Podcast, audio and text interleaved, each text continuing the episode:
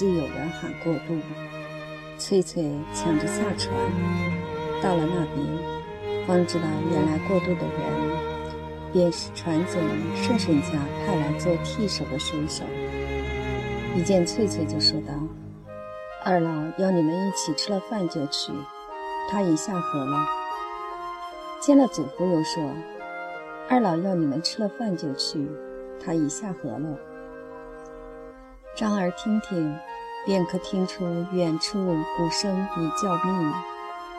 从鼓声里使人想到那些吉祥的船，在长潭中笔直前进时，水面上画着如何美丽的长长的线路。新来的人茶也不吃，便在船头站妥了。翠翠同祖父吃饭时邀他喝一杯，只是摇头推辞。祖父说：“翠翠，我不去，你同小狗去好不好？要不去，我也不想去。我去呢，我本来也不想去，但我愿意陪你去。”祖父微笑着：“翠翠，翠翠，你陪我去。好的，你陪我去。”祖父同翠翠到城里大河边时，河边早站满了人。细雨已经停止，地面还是湿湿的。祖父要翠翠过河街左韩总家吊脚楼上去看船，翠翠却以为站在河边就好。两人虽在河边站定，不多久，顺顺便派人把他们请去了。吊脚楼上也有了很多的人。早上过渡时，为翠翠所注意的乡绅妻女，受顺顺的款待，占据了最好窗口。一见到翠翠，那女孩子就说：“你来，你来。”翠翠带着点羞怯走去，坐在他们身边后，祖父便走开了。祖父并不看龙船进度，却为一个熟人拉到河上游半里路远近，过一个新碾坊看水碾子去了。老船夫对于水碾子原来就极有兴味的。依山滨水来一座小小茅屋，屋中有那么一个圆石片子，固定在一个横轴上，斜斜地搁在石槽里。当水闸门抽气时，流水冲击地下的暗轮，上面的瓷片便飞转起来。做主人的管理这个东西，把毛骨倒进石槽中去，把碾好的米弄出放在屋角鱼筛子里，再筛去糠灰。地下全是糠灰，自己头上包着块白布帕子，头上、肩上。也全是糠灰。天气好时，就在碾房前后溪地儿里种些萝卜、青菜、大蒜、四季葱。水沟坏了，就把裤子脱去，到河里去堆砌石头修理泄水处。管理一个碾房，比管理一只渡船有趣味，一看也就明白了。但一个撑渡船的想有座碾房，那是不可能的妄想。凡碾房照例是属于当地小财主的。那熟人把老船夫带到碾房边时，就告给他这碾房业主为谁。两人一面各处视察，一面说话。那熟人用脚踢着新碾盘说。中寨人自己坐在高山上，却欢喜来到这大河边制产盐。这是中寨王团总的，大钱七百吊。老船夫转着那双小眼睛，很羡慕地去看一切，把头点着，且对于年房中物件儿一一加以很得体的批评。后来，两人就坐到那还未完工的白木条凳上去。熟人又说到这年方的将来，似乎是团总女儿陪嫁的庄联。那人于是想起了翠翠，且记起大佬托过他的事情来了，便问道：“伯伯，你翠翠今年十几岁？”“十四岁。”老船夫说过这句话后，便接着在心中计算过去的年月。十四岁都能干，将来谁得他真有福气？有什么福气？有五年方陪嫁，一个光人。别说一个光人，两只手抵得五座年房，洛阳桥也是鲁班两只手造的。这样那样的说着。那人笑了，老船夫也笑了，心想：翠翠将来也去造洛阳桥吧，新鲜事儿。那人过了一会儿又说：“茶东人年轻男子眼睛光，选媳妇儿也急在行。伯伯，你若不多我的心时，我就说个笑话给你听。”老船夫问。是什么笑话？那人说：“伯伯，你若不多心时，这笑话也可以当真话去听来。”接着说的下去，就是顺顺家大佬如何在人家赞美翠翠，且如何托他来探听老船夫口气那么一件事。末了，同老船夫来转述另一回对话的情形。我问他：“大佬，大佬，你是说真话还是说笑话？”他就说：“以为我去探听探听那老的，我欢喜翠翠，想要翠翠，是真话呀。”我说：“我这口钝得很，说出了口，老的一巴掌打来呢。”他说：“你怕打，你先当笑话去说，不会挨打的。”所以，伯伯，我就把这件真事情当笑话来同你说了。你试想想，他初九从川东回来见我时，我应当如何回答他？老船夫记前一次大佬亲口所说的话，知道大佬的意思很真，且知道顺顺也欢喜翠翠，故心里很高兴。但这件事照规矩，得这个人带封点心，亲自到碧溪居家中去说，方见得慎重其事。老船夫就说：“等他来时，你说。”老家伙听过了笑话后，自己也说了个笑话。他说：“车是车路，马是马路，大佬走的是车路，应当。”由大佬爹爹做主，请了媒人来同我说：“走的是马路，应当自己做主。站在渡口对西高崖上，为翠翠唱三年六个月的歌。伯伯，若唱三年六个月的歌，动得翠翠的心，我赶明天就自己来唱歌了。你以为翠翠肯了，我还会不肯吗？不来。”人家以为你肯了，翠翠便无有不肯了。不能那么说，这是他的事啊。便是他的事，人家也仍然以为在日头月光下唱三年六个月的歌，还不如德伯伯说一句话好。那么，我说，我们就这样办。等他从川东回来时，要他同顺顺去说明白。我呢？我也先问问翠翠，若以为听了三年六个月的歌，再跟那唱歌人走去有意思些，我就请你劝大佬走他那弯弯曲曲的马路。那好的，见了他我就说，笑话吗？我已说过了，真话呢？看你自己的命运去了。当真看他的命运去了。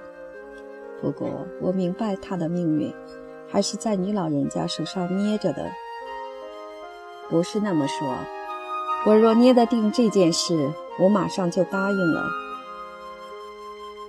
这里两人把话说妥后，就过另一处看一只顺水新近买来的三舱船去了。河街上顺顺吊脚楼方面，却有了如下实情：翠翠虽被那乡绅女人喊到身边去坐，地位非常之好，从窗口望出去，河中一切朗然在望，然而心中可不安宁。挤在其他几个窗口看热闹的人，似乎皆常常把眼光从河中景物挪到这边几个人身上来。还有些人故意装出有别的事情样子，从楼这边走过那一边，事实上却全为的是好仔细看看翠翠这方面几个人。翠翠心中老不自在，只想借故跑去。一会儿，河下的炮声响了，几只从对河取齐的船只直向这方面划来。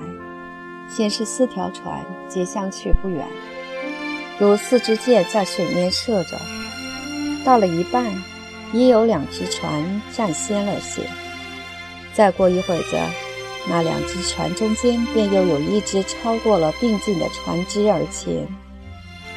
看看船到了税局总门前时。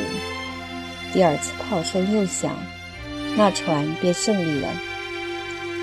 这时节胜利的也判明属于河街人所划的一支，各处便接响着庆祝的小鞭炮。那船于是沿了河街吊脚楼划去，鼓声砰砰作响，河边与吊脚楼各处皆呐喊表示快乐的祝贺。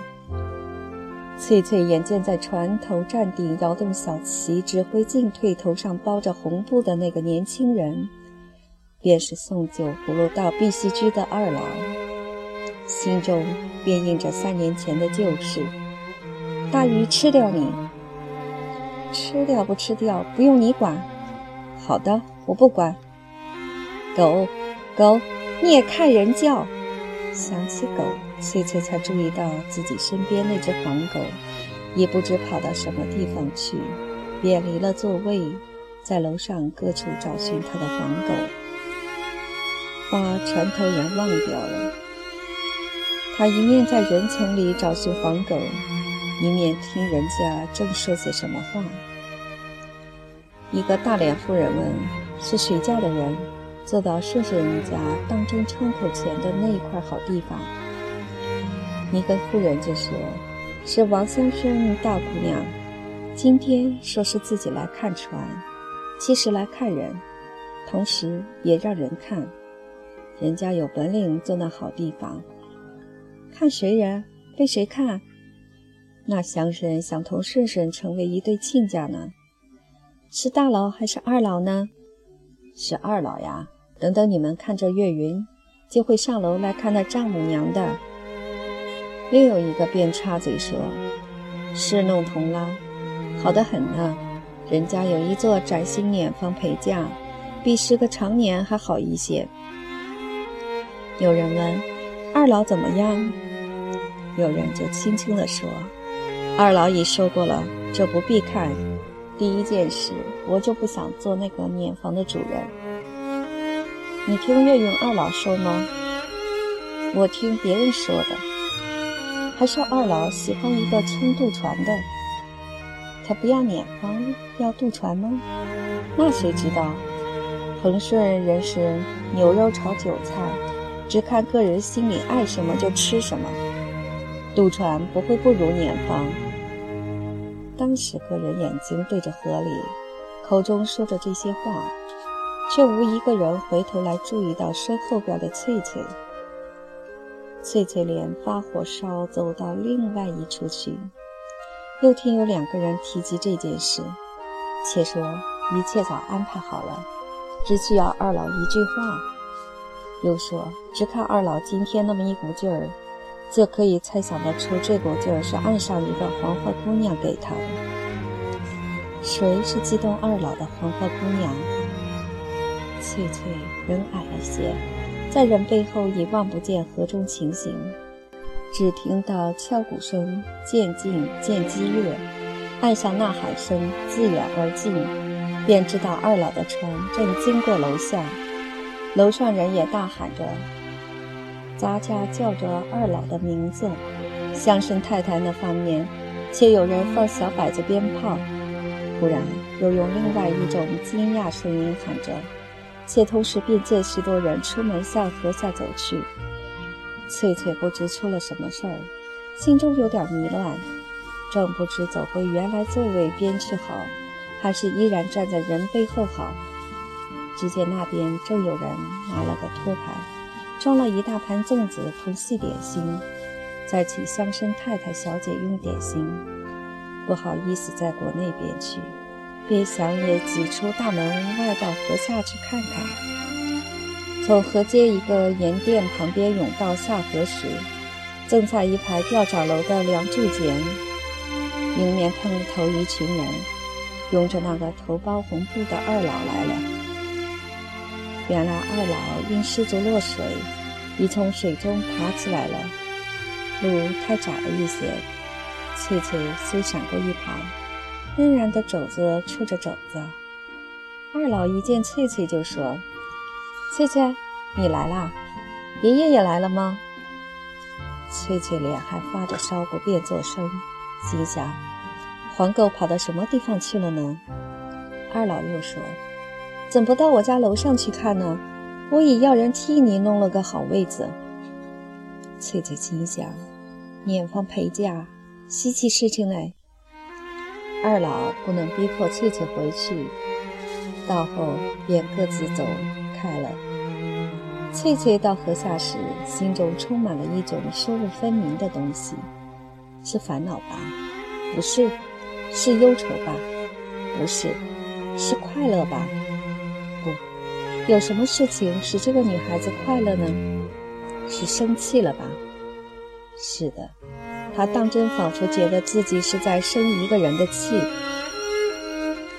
河边人太多了，码头边浅水中，船尾船棚上，以至于吊脚楼的柱子上，也莫不有人。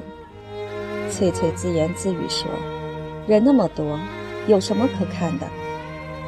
先还以为可以在什么船上发现他的祖父，但搜寻了一阵儿，各处却无祖父的影子。他挤到水边去，一眼便看到了自己家中那条黄狗，同顺顺家一个常年，正在七月按树照一只空船上看热闹。翠翠锐声叫喊，黄狗张着耳叶，昂头四面一望。便猛地扑下水中，向翠翠方面求来了。到了身边时，狗身上已全是水，把水抖着且跳跃不已。翠翠便说：“得了，你又不翻船，谁要你落水呢？”翠翠托黄狗找祖父去，在河街上一个木行前，恰好遇着了祖父。老船夫说：“翠翠，我看了个好碾方。”碾盘是新的，水车是新的，屋上稻草也是新的。水坝管子一流水，抽水闸时，水车转得如陀螺。翠翠带着点儿坐着问：“是谁的？是谁的？住在山上的王团总的。我听人说，是那中寨人为女儿做嫁妆的东西，好不阔气。”包公就是七百吊大值钱，还不管风车，不管家事，谁讨那个人家的女儿？祖父望着翠翠，干笑着：“翠翠，大鱼咬你，大鱼咬你。”翠翠因为对于这件事心中有了个数，便仍然装着全不明白，只询问祖父：“谁个人得到那个年方？”岳云二老。祖父说了，又自言自语地说：“有人羡慕二老得到年方，也有人羡慕年方得到二老。谁羡慕呢？”祖父：“我羡慕。”祖父说着，便又笑了。翠翠说：“爷爷，你醉了。可是二老还称赞你长得美呢。”翠翠：“爷爷，你疯了！祖父说：“爷爷不醉不疯。”去，我们看他们放鸭子去。他还想说：“二老捉的鸭子一定又会送给我们的。”话不及说，二老来了，站在翠翠面前笑着。于是三个人回到吊脚楼上去。